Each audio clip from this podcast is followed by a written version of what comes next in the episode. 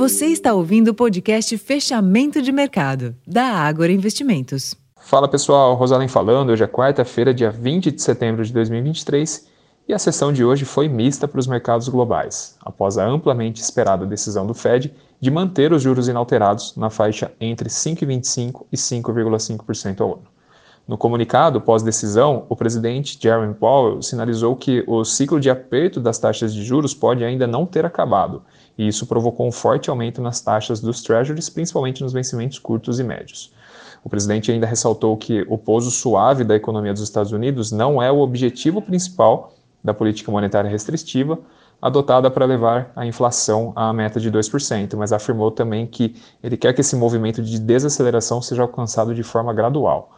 Nas bolsas, os índices de Nova York encerraram o dia em queda, pressionados por esse aumento nos juros futuros, enquanto na Europa o fechamento foi positivo após a inesperada desaceleração da inflação ao consumidor do Reino Unido, o que ampliou a possibilidade de uma pausa no ciclo de aumento de juros na decisão do Banco da Inglaterra amanhã.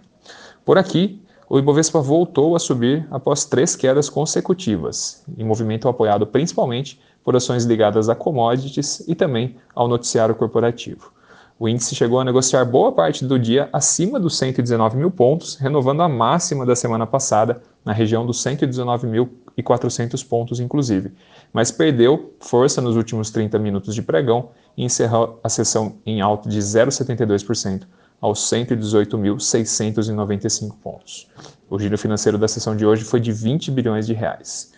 No câmbio, o dólar avançou 0,15% frente ao real, cotado a R$ 4,88, em linha com o avanço também dos treasuries americanos.